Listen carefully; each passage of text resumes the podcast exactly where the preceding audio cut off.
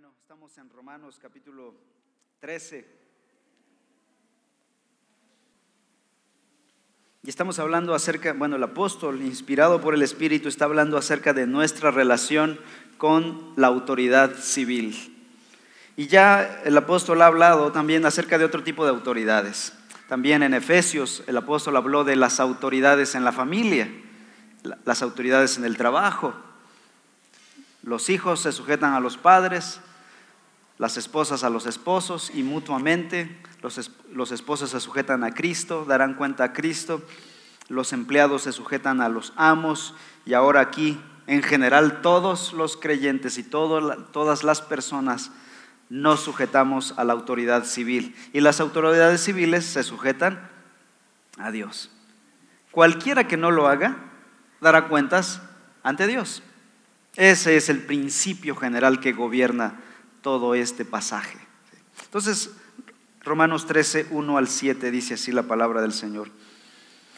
Sométase toda persona a las autoridades que gobiernan, porque no hay autoridad sino de Dios, y las que existen por Dios son constituidas. Por tanto, el que resiste a la autoridad, a lo ordenado por Dios se ha opuesto, y los que se han opuesto recibirán condenación sobre sí mismos porque los gobernantes no son motivo de temor para los de buena conducta, sino para el que hace el mal. Deseas pues no temer a la autoridad, haz lo bueno y tendrás elogios de ella, pues es para ti un ministro de Dios para bien. Pero si haces lo malo, teme, porque no en vano lleva la espada, pues es ministro de Dios, un vengador que castiga al que practica lo malo. Por tanto, es necesario someterse, no solo por razón del castigo, sino también por causa de la conciencia. Pues por esto también ustedes pagan impuestos, porque los gobernantes son servidores de Dios, dedicados precisamente a esto. Paguen a todos lo que deban, al que impuesto, impuesto, al que tributo, tributo, al que temor, temor, al que honor, honor. Palabra de Dios. El versículo 1 comienza diciendo, sométase toda persona a las autoridades que gobiernan. La semana pasada comenzamos analizando solo esta frase, solo el versículo 1. Y hoy, si Dios permite, iremos del 1 al 5. Pero este pasaje es difícil de digerir, como que cuando uno lo lee, uno traga y se nos hace un nudo en la garganta, difícil de aceptar. Pero yo creo que para los receptores originales fue más difíciles. ¿Quiénes recibieron esta carta? Los hermanos que están en Roma, dice el capítulo 1. ¿Quién gobernaba en Roma cuando esta carta fue recibida? Al parecer, todo indica que era Nerón. Este señor Nerón era un calígula de su tiempo, era un malvado de su tiempo. Este señor fue un tirano, uno de los que inició la persecución contra el cristianismo, que quemaba cristianos como antorchas que incendiaba en la ciudad de Roma. Incluso Jesús mismo nació en un, bajo un gobierno autoritario, déspota, demagógico, cínico, envuelto en lujos y derroches. Cualquier parecido con la realidad es mera coincidencia. Y es que los gobiernos a lo largo de la historia de la humanidad han manifestado siempre el mismo patrón de conducta. Son igualitos. Abuso de poder, autoritarismo, derroche, injusticias, etcétera, etcétera. Y cuando uno, como ciudadano, ve las injusticias, uno se enardece, ¿no? ¿A poco no tú ves que alguien está este, preso en la cárcel y es inocente? Y los culpables están libres. Tú dices, ah, todo está bien, a mí no me pasa nada, no me, no me hace nada. Cuando las injusticias son visibles, nuestro corazón se enardece. Cuando arrestaron a Jesús, Pedro, ¿qué es lo que hizo? Dijo, ah, que se lo lleven, él, se la va a resolver solito. Pedro sacó la espada y le cortó la oreja a Malco. ¿Qué hacía Pedro con una espada en ese momento? ¿No estaban orando? bueno, él era como uno, un mexicano, por si las moscas. y él no quería cortarle la oreja a Malco, él quería volarle la cabeza. Estaba enardecido. Debemos, la pregunta es, ¿callarnos los cristianos, los ciudadanos ante la inmoralidad, ante la injusticia de los gobiernos? Bueno, la respuesta obviamente es no, pero es un no con un pero.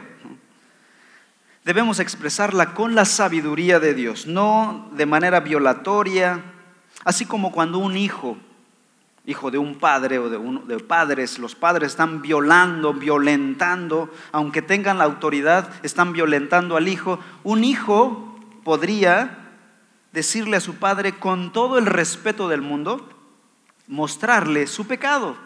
¿Puede un hijo? Sí, pero si la premisa es el respeto.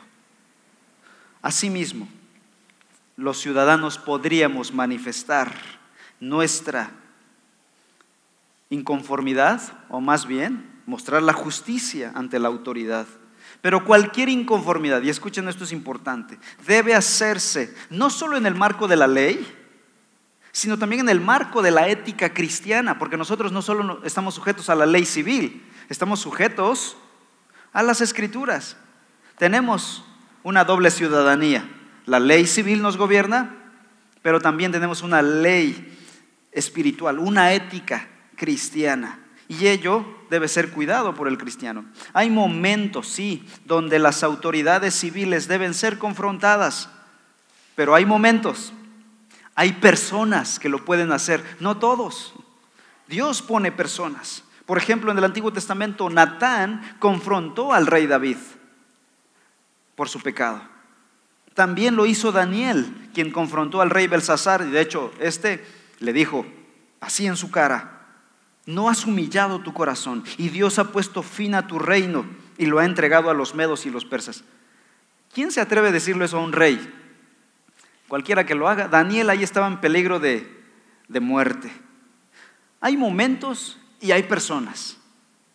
No siempre y no sabemos si eres tú la persona indicada para ello, si Dios ha llamado, te ha llamado para ello. Si nos prohíben, obviamente, estos hombres estaban siendo confrontados con sus convicciones. Y entonces, por ejemplo, Juan el Bautista confrontó también a Herodes por causa de su inmoralidad.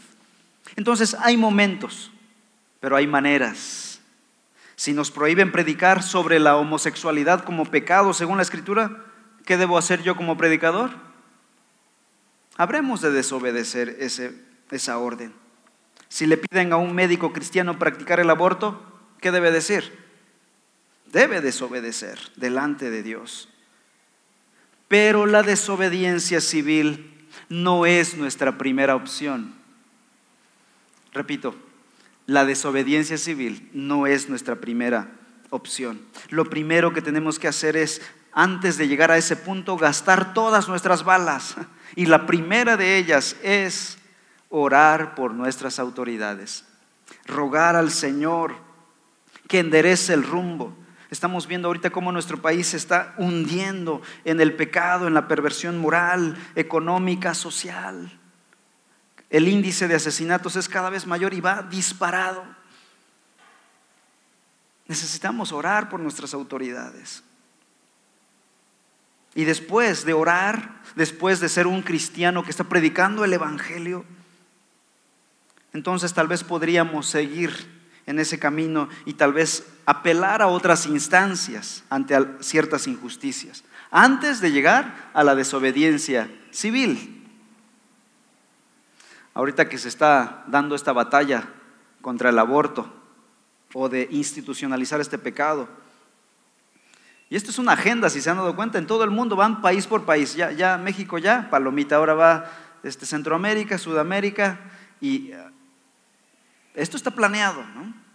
Y ahorita que está este plan, esta agenda, los cristianos podemos, ¿sí? Y tal vez debamos apelar a nuestros legisladores en las maneras en las que nuestra propia ley las establece. Podemos usar también quizá las redes sociales para manifestarnos, obviamente sin insultar.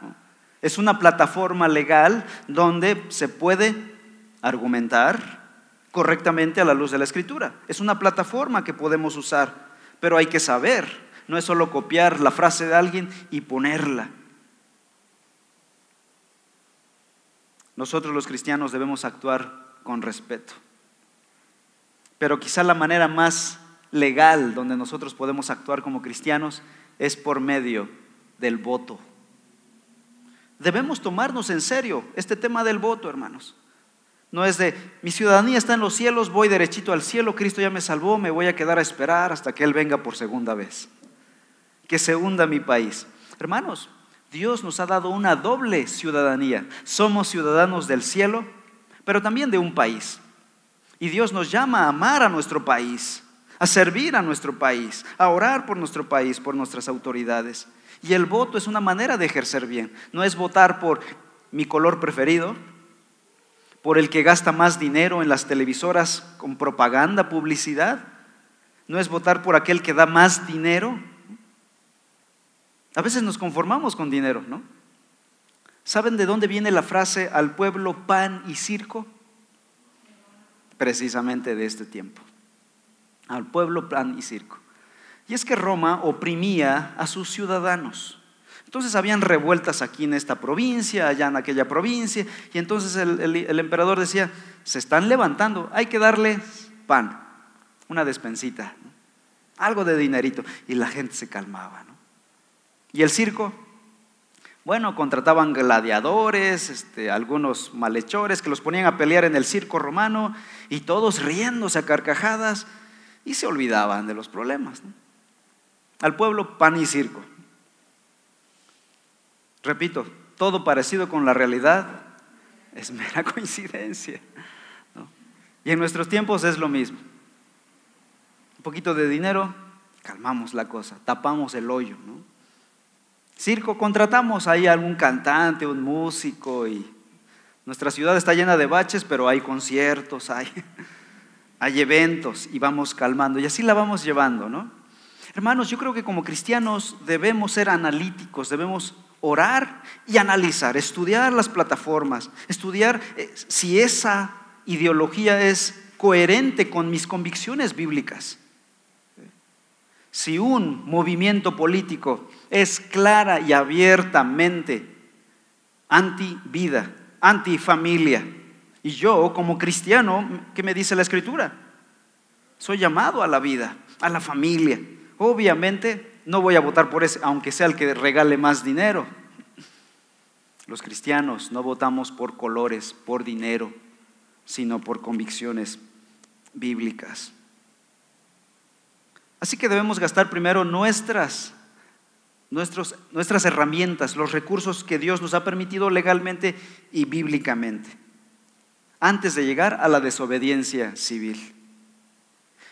Y si tuviéramos que llegar a la desobediencia civil, de cuando las leyes se establecen de que no puedes prohibir el matrimonio homosexual en tu iglesia. De hecho, se está cocinando esto, va para allá.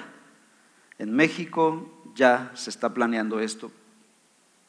Nos, va, nos acercamos a esto, donde va a ser un delito predicar públicamente en contra de estas perversiones morales.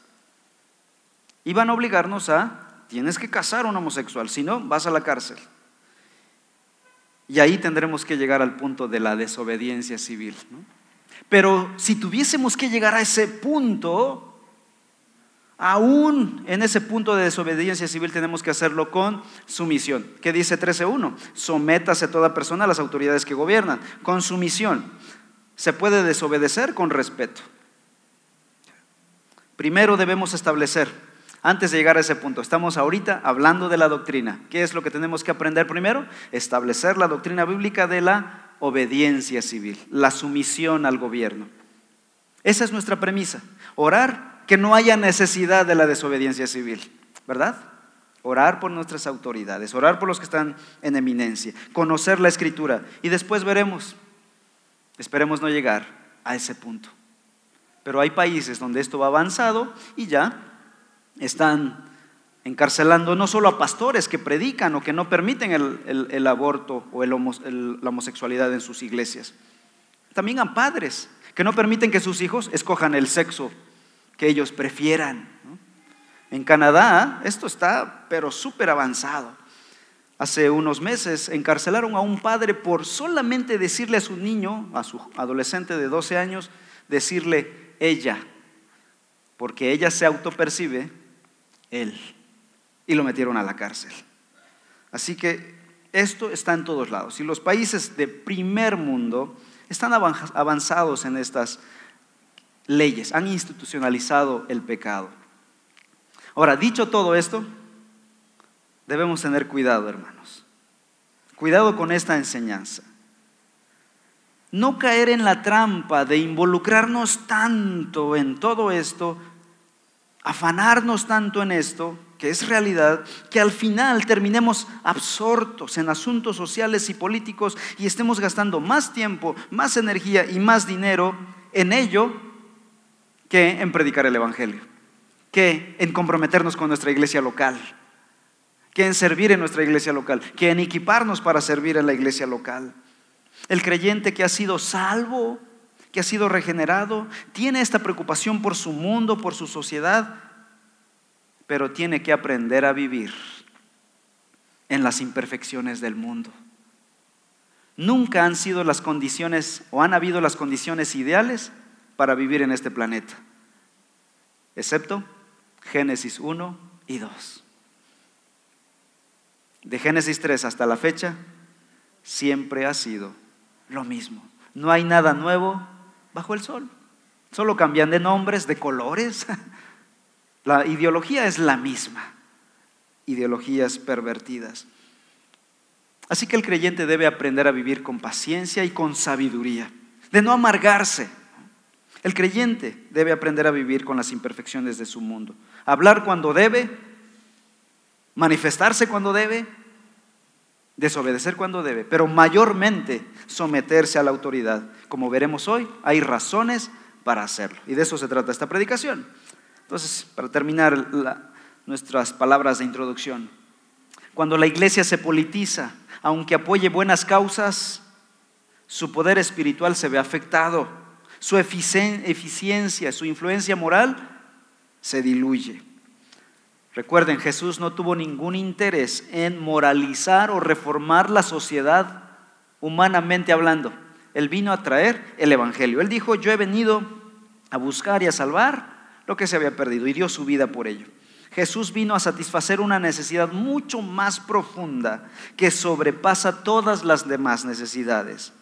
Por eso Jesús enseñó el Evangelio, no enseñó ideología, ideología política. En fin, entonces este pasaje se divide en dos secciones, nos da dos principios. El creyente, ¿qué debe hacer? Número uno, sumisión al gobierno. Número dos, pagar impuestos. Hoy vamos a hablar acerca de por qué debemos someternos al gobierno.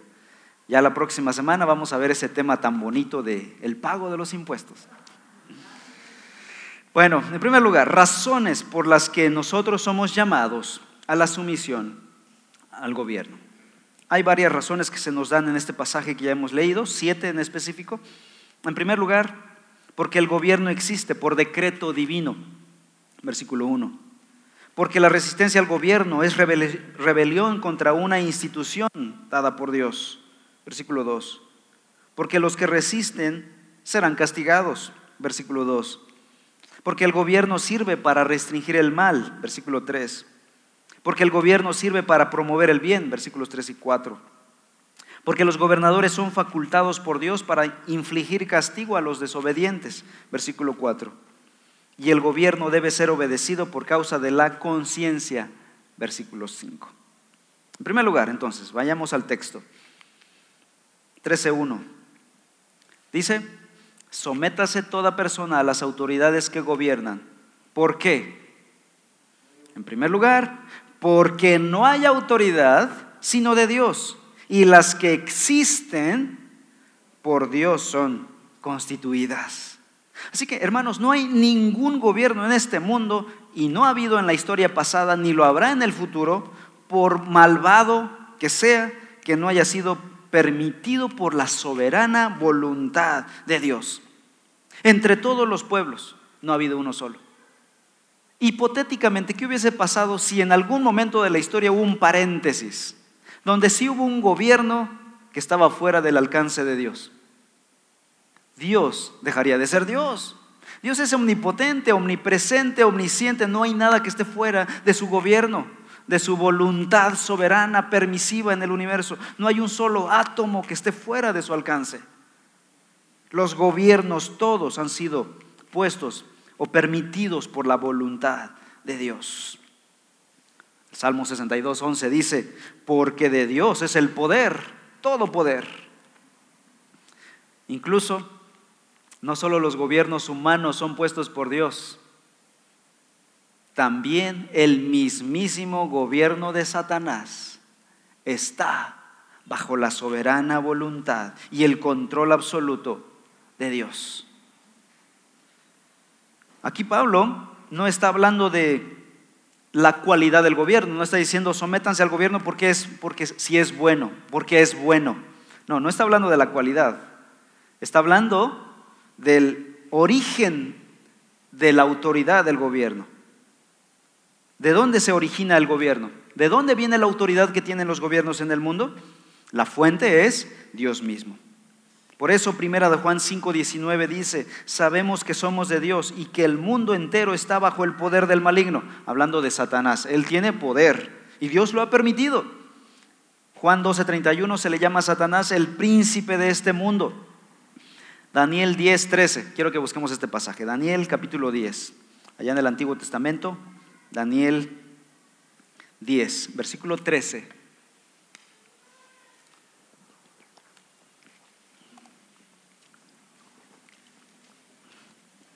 Dice, pero el príncipe del reino de Persia se me opuso por 21 días.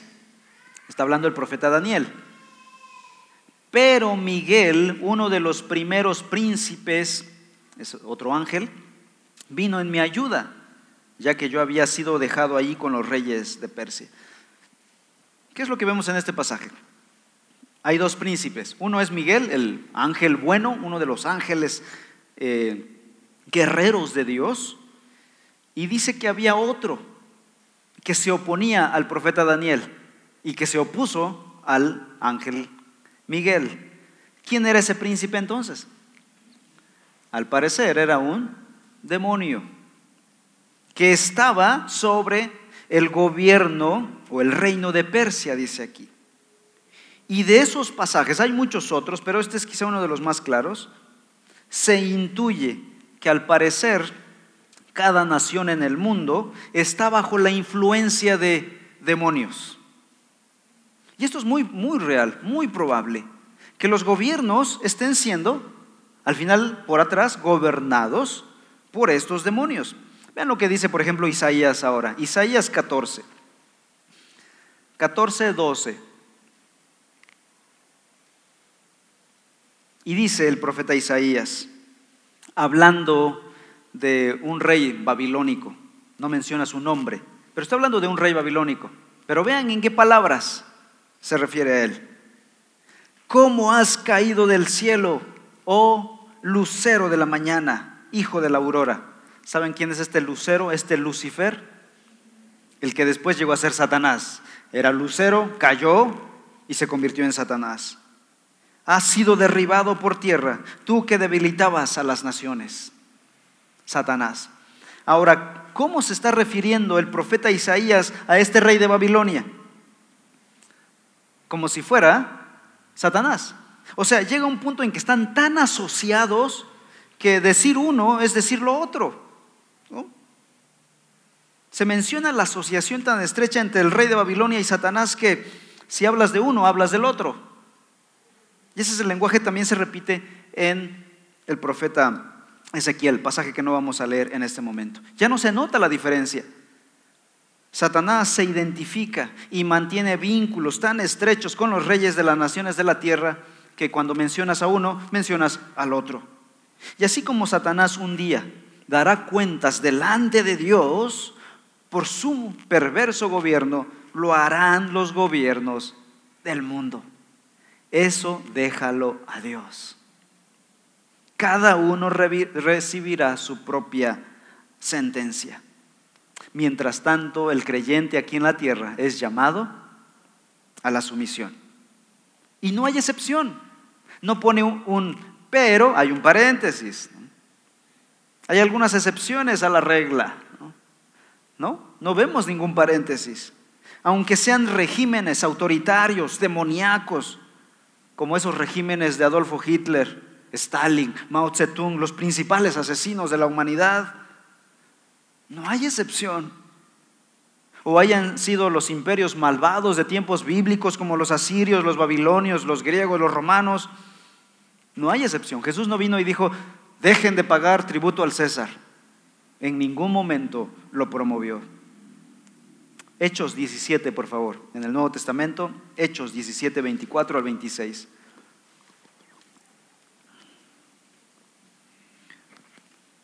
El Dios que hizo el mundo, versículo 24, y todo lo que en él hay, puesto que es Señor del cielo y de la tierra, no mora en templos hechos por manos de hombres, ni es servido por manos humanas, como si necesitara de algo, puesto que Él da a todos vida y aliento y todas las cosas. De uno solo, Dios hizo todas las naciones del mundo para que habitara sobre toda la superficie de la tierra, habiendo determinado sus tiempos y las fronteras de los lugares donde viven. Esa es la razón principal, la primera razón que nos da la Escritura para someternos a los gobiernos civiles es porque Dios los ha instituido no por su cualidad intrínseca, es decir, son buenos o son malos. Yo lo hago por causa de mi Dios, no lo hago por causa de ellos. De hecho, si no fuera por causa de Dios, yo no tengo nada de ganas de hacerlo. Lo hacemos porque amamos a nuestro Dios y obedecemos su palabra. Segunda razón, regresamos a Romanos 13, ahora en el versículo 2.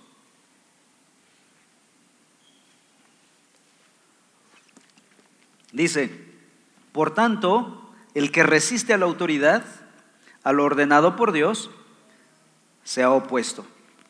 La segunda razón que vemos aquí, puesto que el gobierno civil es una institución dada por Dios, rebelarse contra el gobierno es rebelarse contra Dios. Así que debemos obedecer, debemos sujetarnos a la autoridad porque de lo contrario nos estamos rebelando contra una institución divinamente establecida. En el Antiguo Testamento hay una historia de un hombre llamado Coré, que se levantó y dijo, ya estoy cansado de Moisés. Moisés no solo era líder espiritual, era el líder civil, era como el gobernador del pueblo de Israel. Y bajo él habían 70 ancianos que gobernaban a toda la nación. Así que fue una época excepcional donde el gobierno civil y espiritual estaban en una sola persona. En fin, este Coré dijo, estoy cansado de Moisés. ¿Quién te puso a ti sobre nosotros? ¿Quién te crees tú? Y pues Dios se airó, dice en Números capítulo 16, que Dios se encendió su furor, abrió la tierra, salió fuego y se los quemó a estos hombres. 250 hombres que habían sido seguidores de Coré fueron asesinados y sepultados en el mismo instante. Hermanos, Dios nos ha dicho que debemos someternos a la autoridad. Eso no significa que estemos de acuerdo con sus políticas. Ya hemos hablado de eso, pero Dios nos llama a la sumisión. Versículo 2 sigue diciendo, y los que se han opuesto recibirán condenación sobre sí mismos. Versículo 4 dice, pues es para ti un ministro de Dios para bien, pero si haces lo malo, teme, porque no en vano lleva la espada, pues es ministro de Dios, un vengador que castiga al que practica lo malo. Aquí, cuando dice recibirá condenación, no se refiere a la condenación espiritual, no, se refiere al castigo que los gobiernos pueden dar a aquellos ciudadanos revoltosos, ¿no? insurrectos. Versículo 3 sigue diciendo otra razón por las que debemos sujetarnos a la autoridad. Porque los gobernantes no son motivo de temor para los de buena conducta, sino para el que hace el mal. Ahora tú dirás, Pablo, ¿cómo puedes decir tal cosa si tú mismo has sido maltratado por el gobierno que ahora estás defendiendo? ¿Cómo puedes decir que los gobernantes ah, no son motivo de temor para los que hacen bien, sino para los que hacen el mal? Tú, que yo sepa, eres un hombre que siempre haces el bien. ¿Y cuántas veces las autoridades te lanzaron piedras, te dieron de latigazos, te encarcelaron? Bueno, Pablo está hablando en términos generales. Pues escuchen esto, esto es una verdad que debemos tener presente. Hasta los regímenes autoritarios o totalitarios más fuertes de la historia de la humanidad han tenido cierta gobernabilidad y han servido de algo para bendecir a la sociedad. Dice un escritor llamado Mark Dever que el peor gobierno es peor que nada en ese sentido. Así que en términos generales, gracias a Dios, en la gracia común, en términos muy generales, han habido gobiernos más estables, más eh, vamos a llamarle término medio, no tan malvados, no tan impíos, que los que son la excepción a la regla en general. En las naciones musulmanas, por ejemplo, los castigos severos contra la inmoralidad ha funcionado. De tal manera que en esos países es curioso, pero el índice de criminalidad está mínimo. Y en los países occidentales donde hay libertad, el índice de criminalidad está por las nubes. Entonces, no hay gobierno perfecto. Dios en su gracia común. Esto es un atributo, un regalo de la gracia común que Dios da. Que aún en esos peores gobiernos haya cierto grado de bondad y ciertas cosas buenas. Los gobernantes del mundo, aunque impíos en su gran mayoría, tienen conciencia de que es bueno y de que es malo. En consecuencia saben que parte de su labor, de su tarea, es castigar al que hace lo malo y apremiar al que hace lo bueno. Ese es un principio general. Siguiente, sigue diciendo el versículo 3. ¿Deseas pues no temer a la autoridad? ¿Qué debemos hacer? Haz lo bueno y tendrás elogios de ella, pues es para ti un ministro de Dios para bien. Vemos aquí que el gobierno sirve para promover el bien. Dios ha designado que el gobierno civil sirva para promover el bien público. Otra vez, en términos generales. En términos generales podemos decir esto, que los ciudadanos pacíficos que cumplen con las leyes civiles a lo largo de la historia de la humanidad han recibido un trato favorable, ¿cierto?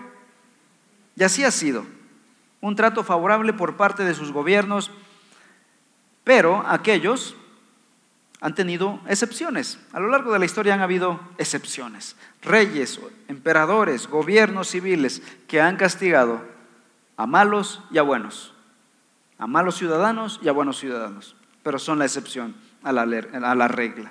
En términos generales, vemos que Dios en su gracia común usa la autoridad civil para bendecir aquellos ciudadanos que obedecen la ley.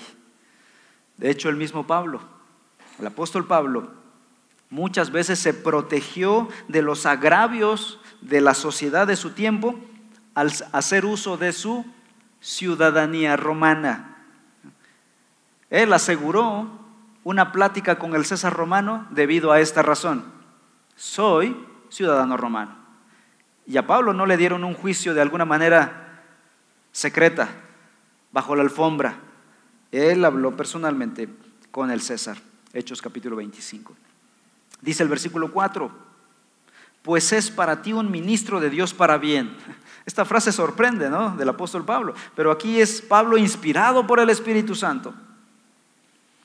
Y déjenme decirles, voluntaria o involuntariamente, el gobierno civil, al ser puesto por Dios sabiéndolo o ignorándolo, es en realidad un ministro de Dios. Y aún los peores gobiernos están haciendo avanzar el plan de Dios en el mundo. Ellos no lo saben quizá a ciencia cierta, tal vez sus convicciones son contrarias a Dios, contrarias a la, a la palabra de Dios, pero aún así Dios soberanamente usa a todos los gobiernos para llevar a cabo su plan en este mundo. Es una persona que está haciendo la obra del Señor, en cierto sentido. Lo entienda o no. Lo crea o no lo crea. Es un instrumento en las manos de Dios. Y si es así, sometámonos a Dios para poder hacerlo a las autoridades. Sigue diciendo el versículo 4. Pero si haces lo malo, teme, porque no en vano lleva la espada, pues es ministro de Dios, un vengador que castiga al que practica lo malo. ¿Podrían poner los ventiladores, por favor, hermanos? Creo que sí, ya está subiendo la temperatura. Gracias. Entonces, los gobernadores del mundo son facultados por Dios para infligir castigo por la desobediencia. Ya está más rico ya. Nada más me veían que me estaba poniendo rojo y estaba derritiendo. Eso está rico ya, gracias. Entonces, el versículo 4, repito la lectura. Pero si haces lo malo, teme, porque no en vano lleva qué cosa? La espada, pues es ministro de Dios, un vengador que castiga al que practica lo malo.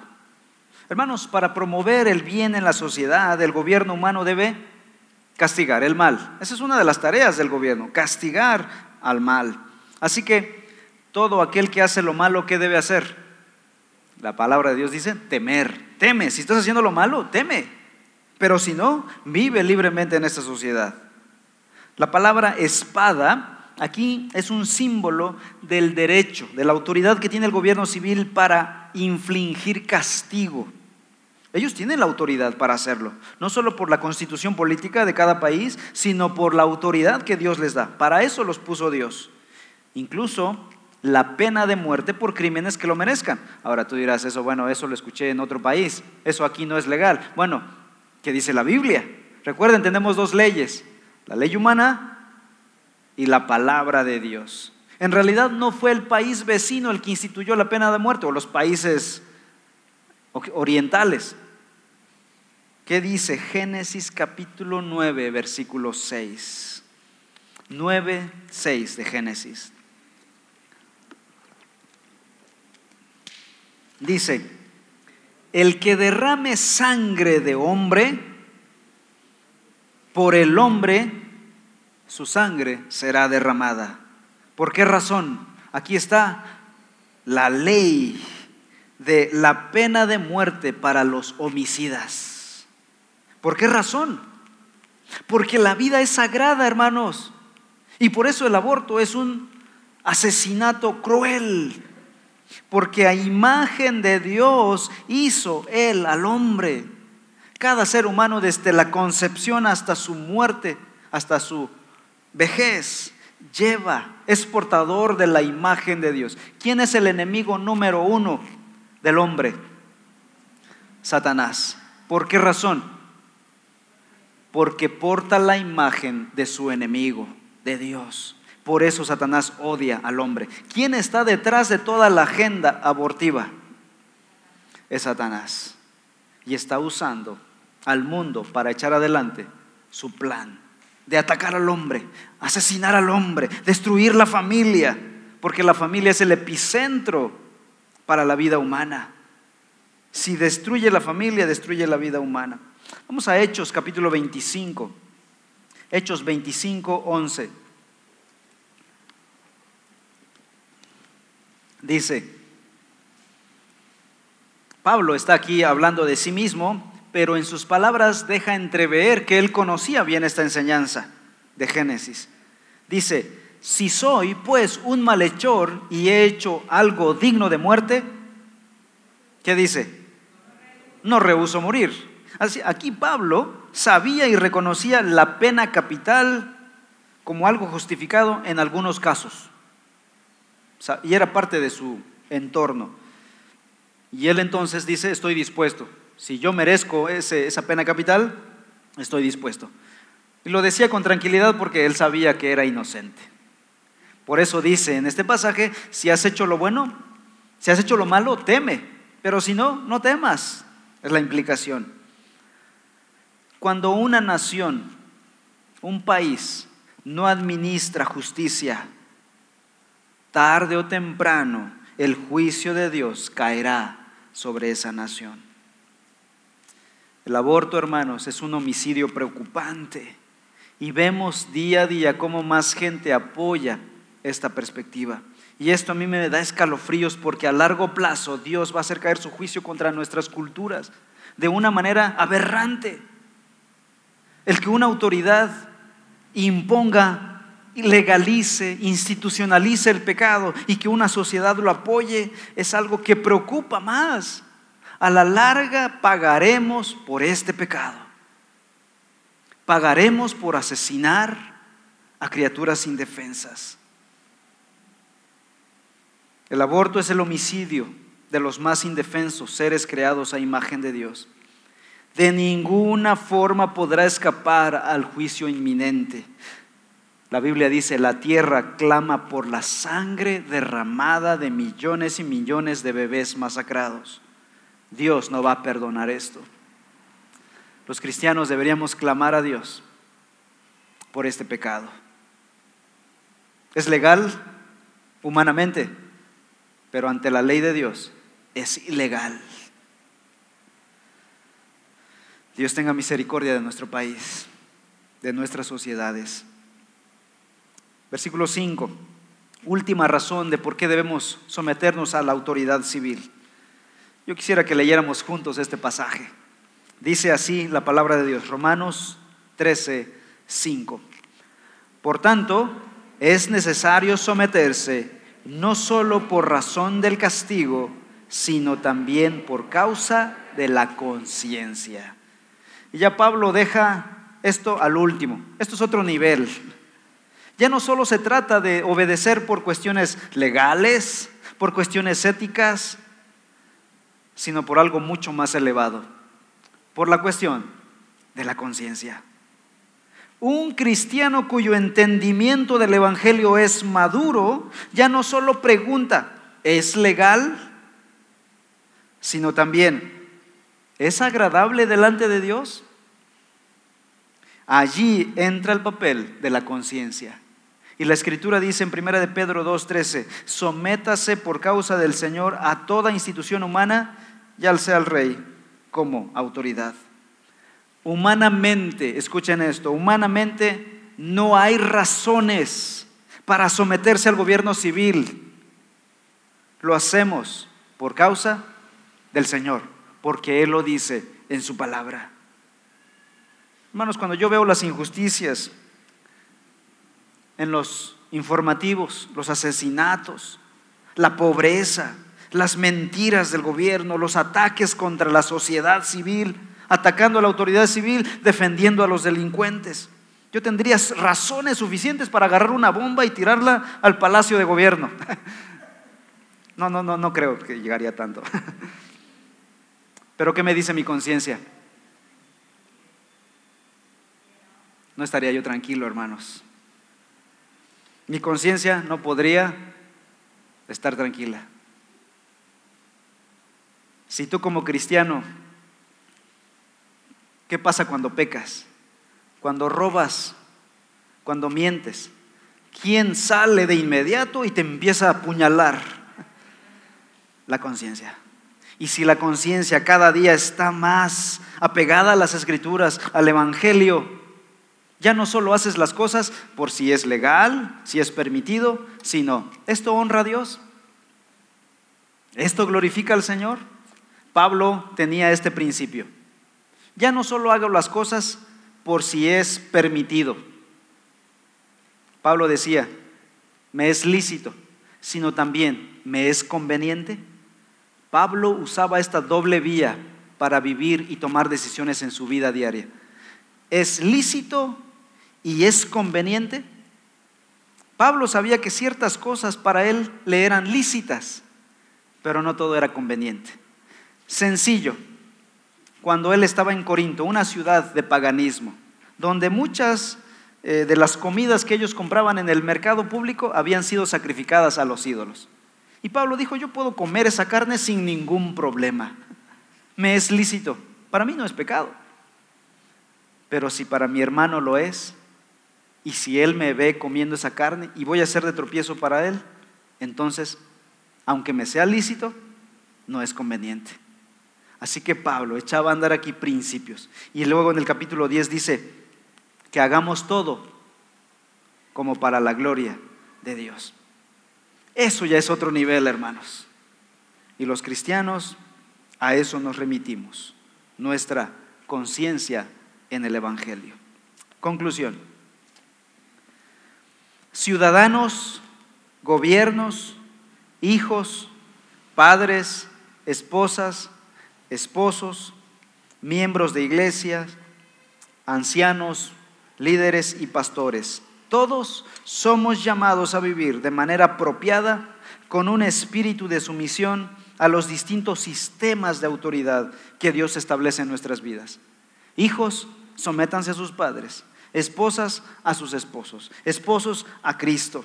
Iglesia a Cristo. Miembros de iglesia a sus pastores, a sus líderes.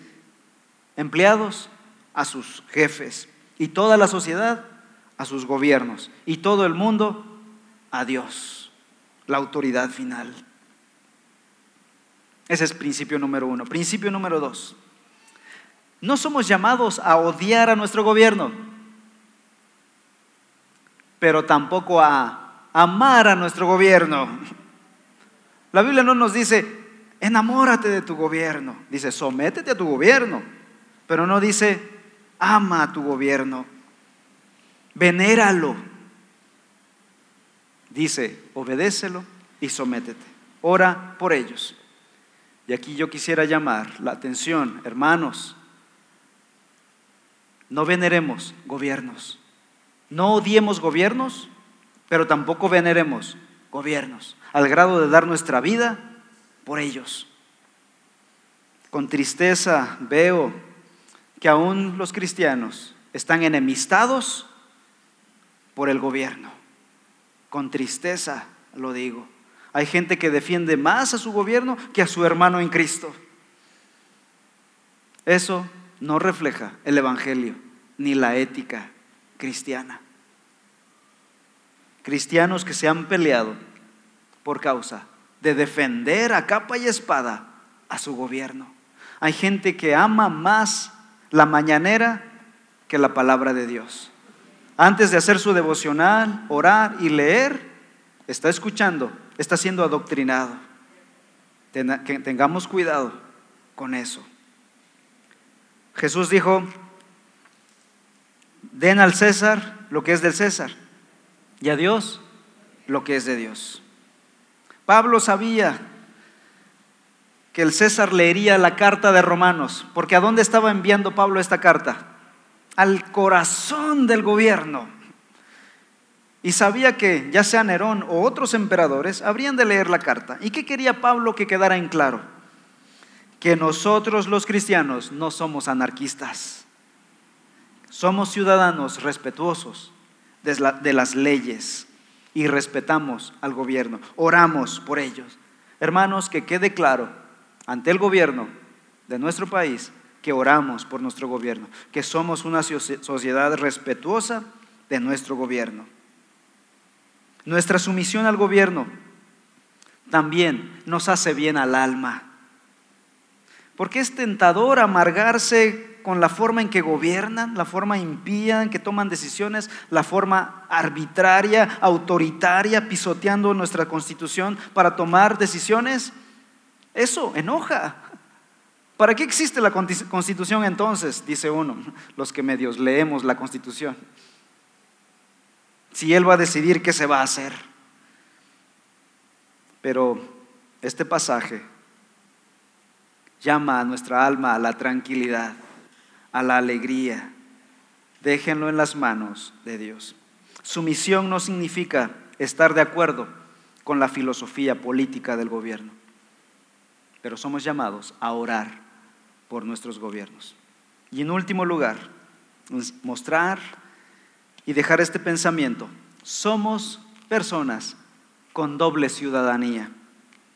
Somos ciudadanos mexicanos bajo la constitución del país, pero también somos ciudadanos del cielo. Y nuestro gobernador absoluto, hermoso y perfecto, es Jesucristo. Ya Él daremos cuenta, todos. Y por causa de Él, obedecemos a nuestros gobiernos aquí en la tierra. Hermanos, que Dios nos ayude a obedecer, a ser creyentes gozosos en un mundo impío, cristianos sabios en un mundo de confusión, que podamos amar al prójimo, aunque vote por otro partido. Mostremos el Evangelio. Tu relación más fuerte, hermano, es tu iglesia, no tu política. Es tu familia de fe, no tu gobierno. Por causa de Cristo, quien murió en la cruz por nuestros pecados. Amén. Ponte de pie, vamos a orar, vamos a alabar al Señor. Padre, en esta hora queremos rogarte gracia para poder hacer esto que tú nos has llamado a hacer. Someternos a nuestro gobierno. Hacerlo con contentamiento, con disposición, porque es para ti. Lo hacemos por causa tuya, Señor. A pesar de las arbitrariedades de nuestros gobiernos humanos, queremos obedecerte, queremos pedirte sabiduría. Te rogamos por nuestro gobierno, nuestros tres niveles de gobierno, y también por las cámaras. Rogamos por estos organismos también autónomos, que todos en conjunto llevan nuestra sociedad. Rogamos por cada uno de ellos.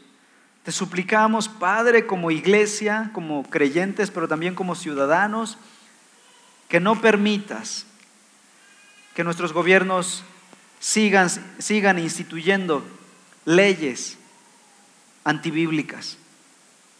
Y si un día tuviésemos que llegar a la desobediencia civil, Padre Celestial, danos valor y danos sabiduría para hacerlo, con sumisión, no con actitudes déspotas y prepotentes, sino con humildad. Guarda tu iglesia, Señor. Guárdanos de estos días futuros oscuros que se vienen, donde seguramente en unas cuantas décadas habrán persecución contra la iglesia. Guarda nuestro gobierno de institucionalizar el pecado, te lo ruego, Señor. Pero también estamos gozosos porque nuestro gobierno absoluto eres tú. Tú eres nuestro gobernador del mundo y usas aún la impiedad de los malos para llevar a cabo tus planes. Te amamos y te alabamos en el nombre de Cristo Jesús. Amén. Dios les bendiga.